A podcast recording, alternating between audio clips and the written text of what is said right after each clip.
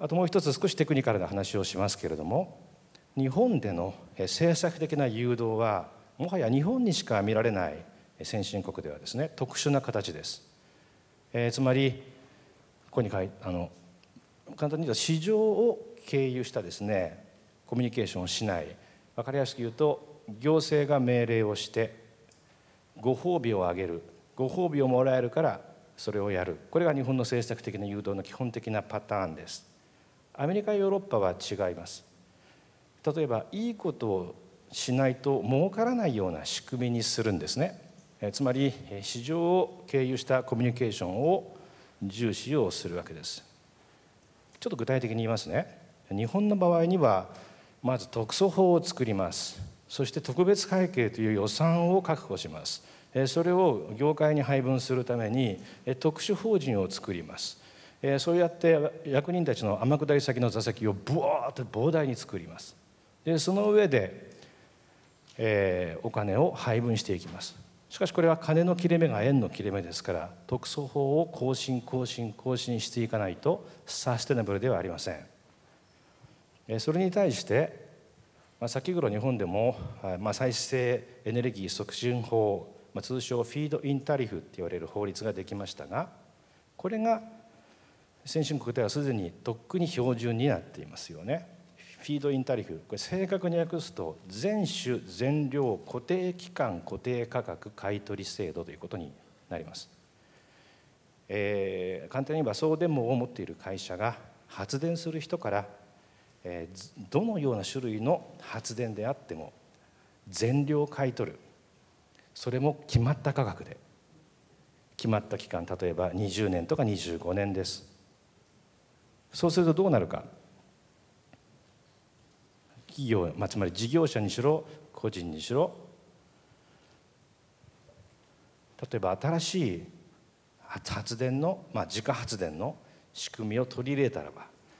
何年で元が取れるのかを正確に計算ができるんですね。だいたい10年で元が取れるように設計をします。そうすると固定期間が20年である場合は残りの10年間は送電網を持つ会社に買い取らせたお金がまるまる自分に事業者に収益あるいは年金として入ってくる仕組みです。ですから一挙に例えばドイツもそうですけれども一挙に自然エネルギーが広がったわけですこれで自然エネルギーの是非は今問いませんけれどもこのように儲けようと思う人あるいは投資家が従来とは違った行動をするように市場のパラメーターを動かす。炭素税と言われるものもそうですよね。炭素の排出量に応じて、まあ、行政官僚制の下で評価を行ってえー、重み付けつまり税金の重み付けをしていくんですね。そうするとやはり市場の、えー、均衡点といいますけれども需給均衡点あるいは価格決定点が変わりますから投資家の行動がやはり変わるんですね。でそのようにして、政策を誘導するのが国際標準的なやり方です。日本ではそれは一切ありません、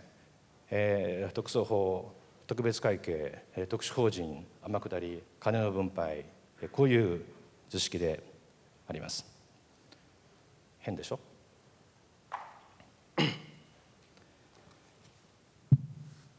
次にですね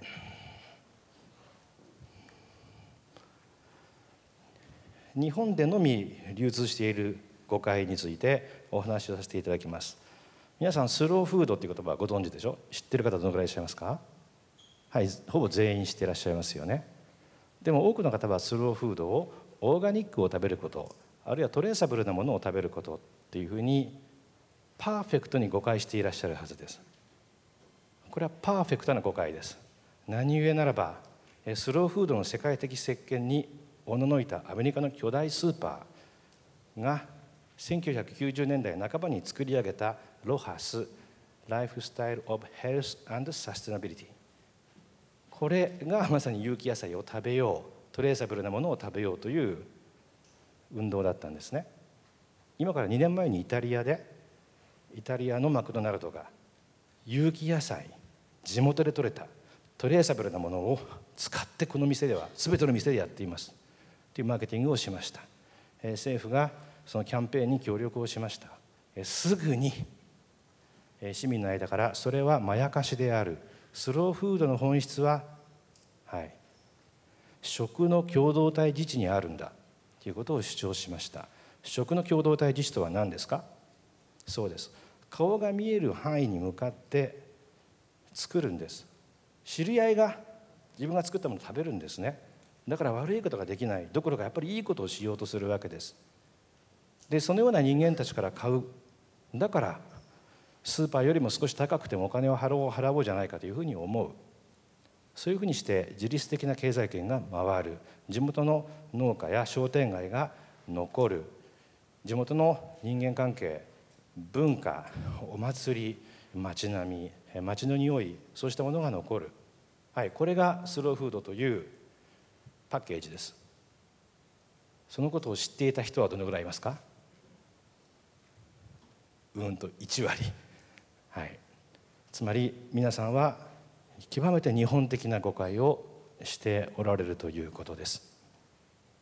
もう一度言いますがスローフードは食材の種類の話ではなくて食の共同体自治の話です。さて先ほど皆さんに手を挙げていただいた時もそうですが、まあ、積極的に原発を推進するべきだという方はかなり少数でした、えー、やむを得ない今のところはあるいは積極的にやめるべきだえこれを合わせるとほとんどだったというふうに記憶しています。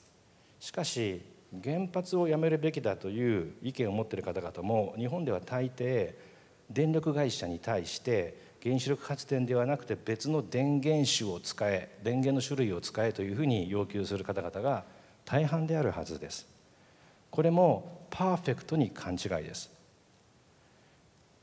ヨーロッパで自然エネルギーが広がっていったのは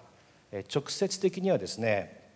1986年のチェルノブイリ原発事故がきっかけです。ウクライナだけの穀倉地帯だけじゃなくてヨーロッパ全土イタリアのデュラムセモリナ小麦までが汚染されました。食の安全が脅かされました。もちろん当たり前ですけれども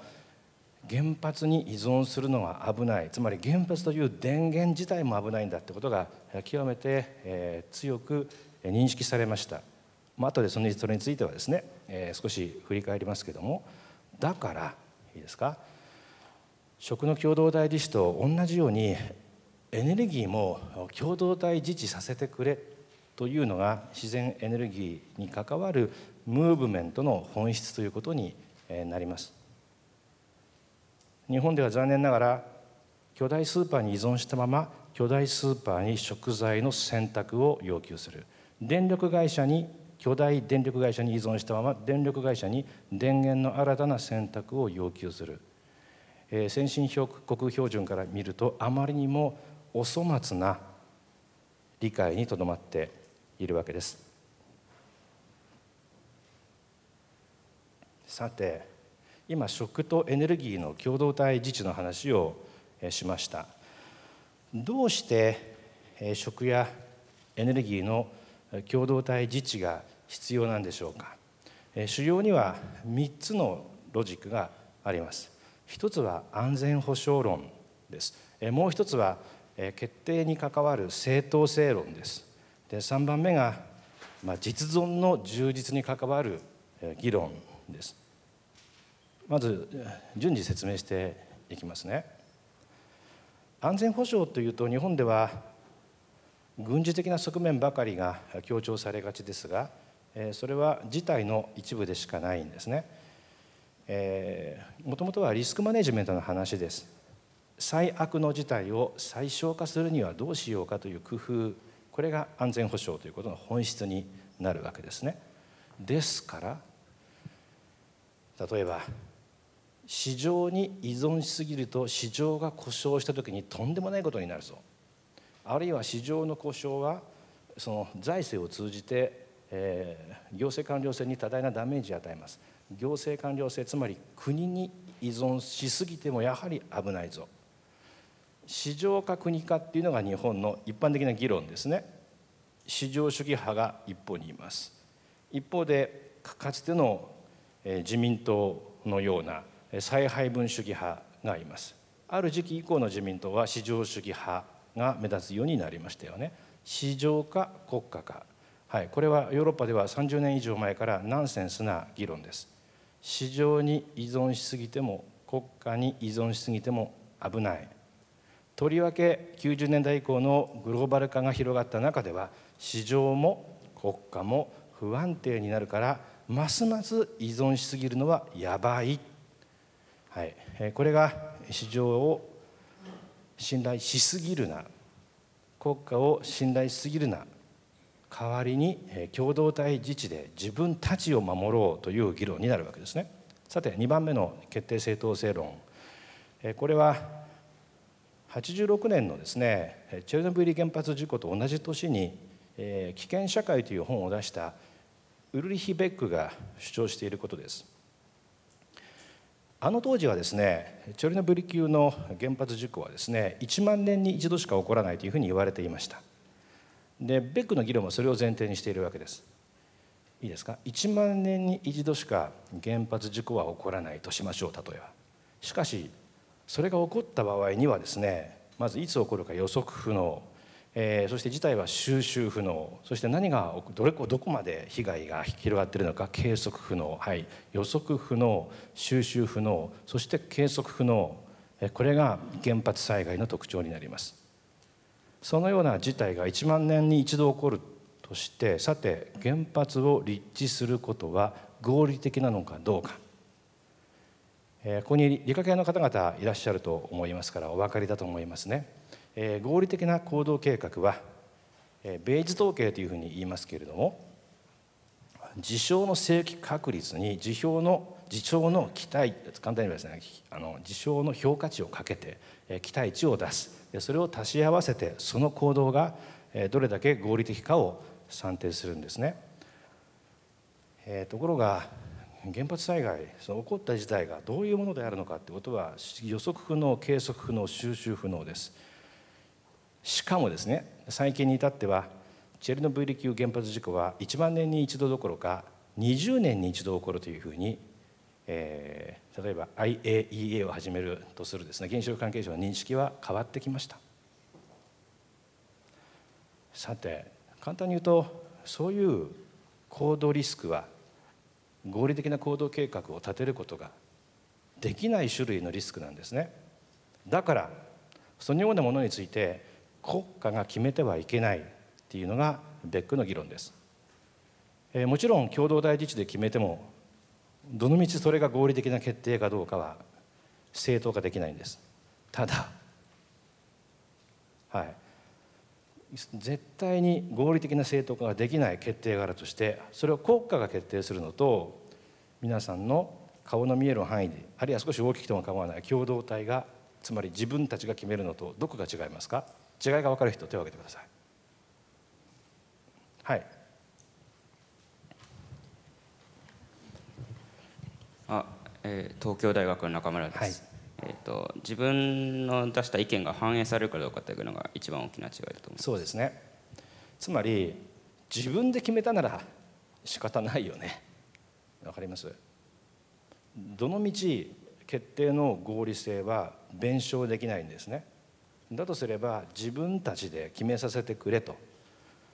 ドイツには原子力安全委員会とは別に原子力倫理委員会があります。なぜでしょうか？これも同じ理由なんですね。原発が100%安全だったとしてももちろんこれは虚妄の議論ですけれども原発のようなものを国家が決めてはいけない。それは我々が市民が共同体自治の枠で決めなければいけない。だから原発に関する政策的な決定プロセスがまさに引き受けて考えるというそのマナー作法によって支えられているかどうかを検証するために原子力倫理委員会は存在をしているわけですね。さて日本でですね先ほど申し上げた任せてブータれる作法引き受けて考える作法日本は圧倒的に前者ですが、えー、前者は比較的しかし合理性はあるんですねだって引き受けて考えるの面倒くさいじゃん。面倒くさい。もし快適便利コンビニエンスアメニティを重視する発想からすれば任せてブータれるのが一番楽だよね。引き受けて考えるのは面倒くさい。そうですね。しかしここには実存的な問題がある。我々は任せてブータれるだけのまさにコンビニエントで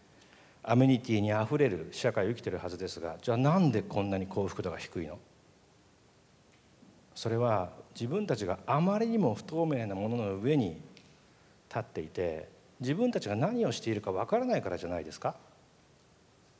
自分たちがどういう社会を生きていてどういうボタンを押せばどうなるかもよく分かっていて将来こういう社会にするためにみんなで話し合ってああしようこうしようっていうふうにできる社会であれば面倒くさいけれども空虚じゃないでしょ、はい、実はこれが共同体自治を重要だと考えるその価値観を支える3番目のポイントです。人々が尊厳ある幸せな生活を送ろうとすれば不透明な巨大なものの上に乗っかるだけではダメでやはり自分たちで自分たちを支える自立がなければダメだ。依存では尊厳や幸せは訪れない。自立なくしては尊厳はや幸せは訪れないという発想が共同体自治という考え方のポイントになっているのですね。さて今依存というふうに言いました。日本は地域独占的な電力会社に依存する世界でも唯一の先進国です。えー、まあどういう仕組みかっていうことを少しお話ししますが日本の電力料金の算定は世界でも唯一日本だけのやり方です総括原価方式というふうに呼ばれます、えー、簡単に言うと電力を作ってですね皆さんに送り届けるのにかかったコストの3%を利益として受け取ってよいつまり電力会社が利益とするという枠組みですね。この枠組みの下ではまずコスト圧縮動機が全く働きません。コストを圧縮すると3%分も圧縮されてしまうからですね。ですから実際日本の産業用電力料金はアメリカの5倍です。5倍ですよ。でもまあ曲がりなりにも少し自由化された面があるので大口の需要家たちはですね自家発電をして、えこの高い電力料金の被害を被らないような仕組みにかろうじてしてるんですね。しかし電力会社は巨大な利益を上げています。えー、そのままでは政府が料金決定に介入してきますね。でそれを回避するためにものすごく豪華絢爛な福利厚生施設を建てます。それだけじゃなくて何億円にも及ぶですね会長の退職金を払ったりしてきています。しかしそれはまだ小さな話なんです。大きな話はその後にあります。巷ではですねよくこう言われる日本で絶対安心神話を垂れ流してきたのはテレビ新聞をはじめとしたメディアであると。でなぜかというとこうしたメディアの最も大口のスポンサーは電力会社だからだという議論があります、えー、間違いとは言えないけれども甘いですよね。甘い。日本はもっと深刻な構造になっているんです。まず地域経済団体のボスは例外なく電力会社です。なぜですか？それは先ほど申し上げた総括原価方式の下で上げた膨大な利益を使ってですね投資をする。何に投資してますか？そう。例えば地方の放送局や地方の新聞社の大口株主は電力会社ですね。それだけではない。地方の企業の大口株主も電力会社です。なんとか工業楽団が航空楽団を財政的に支えるのもなんとか電力会社だったりします。あるいは地方の文化財の保護に多額のお金を出す。これも地方の電力会社だったりします。そうです。電力会社に依存しているんです。メディアだけではなくて地域の産業全体が依存しているんですね。それだけではない。政治家さんたちは小選挙区制の下で電力票なしで当選できる自信のある方はむしろ少数です自民党の議員であればまさに、えー、地域経済団体のボスである電力会社を頼るしかないし民主党であれば、えー、電力総連とか電気労連といった民主党系の労組の票電力労組の票をですね頼るしかないというふうに思っているわけですよね。政治から経済から文化まで地域独占的電力会社に依存しているわけです。こういう国は世界広しといえども日本しかありません。ですからそのような社会で電力会社に対する批判あるいは原子力政策に対する批判が出てくることはもともと非常に難しいということがお分かりいただけますか？はい、ここでも依存がいかに危険なのかということがですねお分かりいただけるんじゃないかと思うんですね。ちなみに原発推進の真の目的は何ですか？それは原発が技術的に合理的だからではないんです。この地域独占供給体制かける総括原価方式これを維持するためなんですね。原子力発電を1基作るとその、まあ、建設にかかった、まあ、用地買収等を含めていいんですけれどもコストを回収するのには30年から50年の時間が必要です。国策的に原発の推進を行って電力会社がそれに応えたという図式がある以上ですね原発を建てれば地域独占供給体制を温存して電力会社が投資のコストを回収できるように政府がしてくれるだろうというふうに期待できるわけです。はい、これが原発立地の日本におけるスペシャルな非常に重要な理由の一つということになります。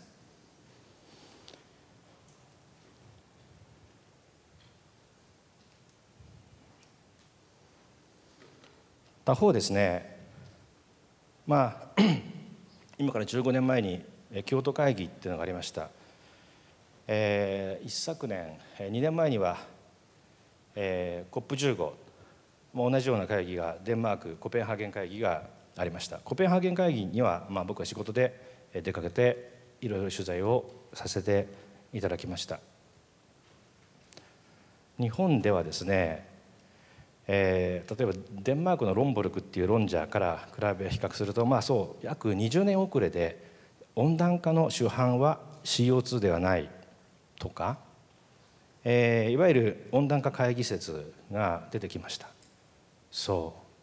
科学的には会議できる要素がたくさんあります。でも僕が今までいくつかの本で書いてきたようにヨーロッパがある時期以降ですね自然エネルギーの方に舵を切った理由はそう一つにはさっき申し上げたような安全保障や決定正当性の問題があります。がもう一つ産業政策上の問題があるんですね。90年以降グローバル化つまり資本移動の自由化が進みました。ということはどうなるかというとですねアウトソーシングや工場やヘッドクォーターの移動を含めてですね、えー、労賃や土地の安いところにどんどん資本は逃げるわけです。そうすると平均利潤率均等化の法則といいまして新興国と同じものを作っている場合にはですね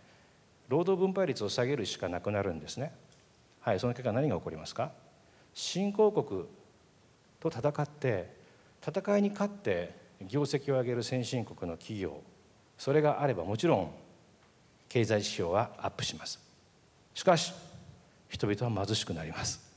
エコノミストならみんな知ってることですよね。つまりグローバル化が先ほど冒頭に申し上げた経済成長すれば人々が豊かになるという図式をすでに変えてしまっているわけです。いいですか？ですから新興国とガチンコで競争すれば皆さんの所得は必ず下がります。ですから新興国が動機を持ちにくい新しい産業領域に投資を誘導する必要があるわけですね。つまり産業構造改革が必要なんです。しかしこれは既得権益を移動させますので大きな反対が起こります。その時に原発事故があったのにまだ原発をやってるの？新しいエネルギーが必要なんじゃないか？っていう正当性が効きますね、はい、このようにして実は先進国は産業構造改革これを非常に大きな理由として共闘会議に積極的に関わったということがあります。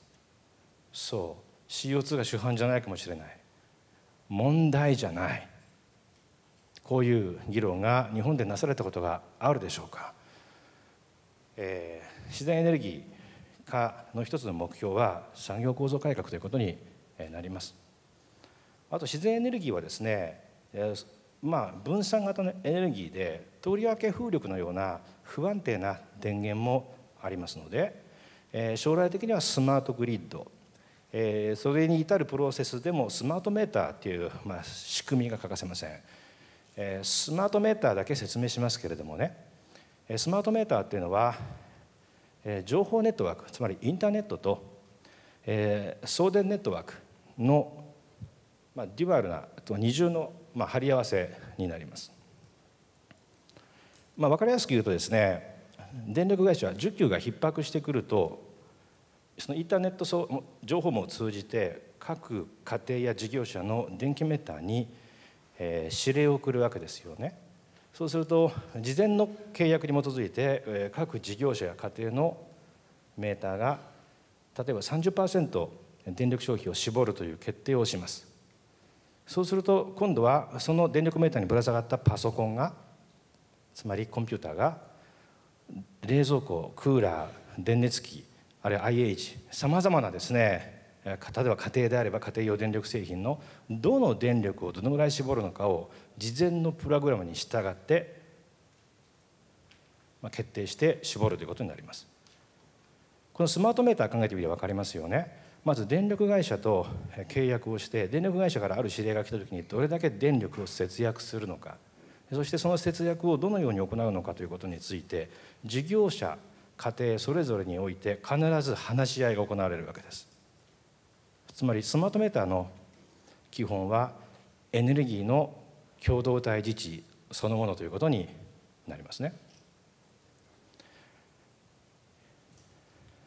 デンマークのサムソ島ではですね一旦空洞化しかかった共同体を再建するために自然エネルギーを使おうというふうに考えた。これは成功しました。日本でも同じようなプロジェクトが今岩井市までなされようとしています。ここでもですね問題は政策的といっても技術的な合理性ではなくてむしろ自然エネルギーを使うことによって必然的に必要とされる共同体自治をてこにして空洞化した共同体を復興しようというそういう狙いがあります。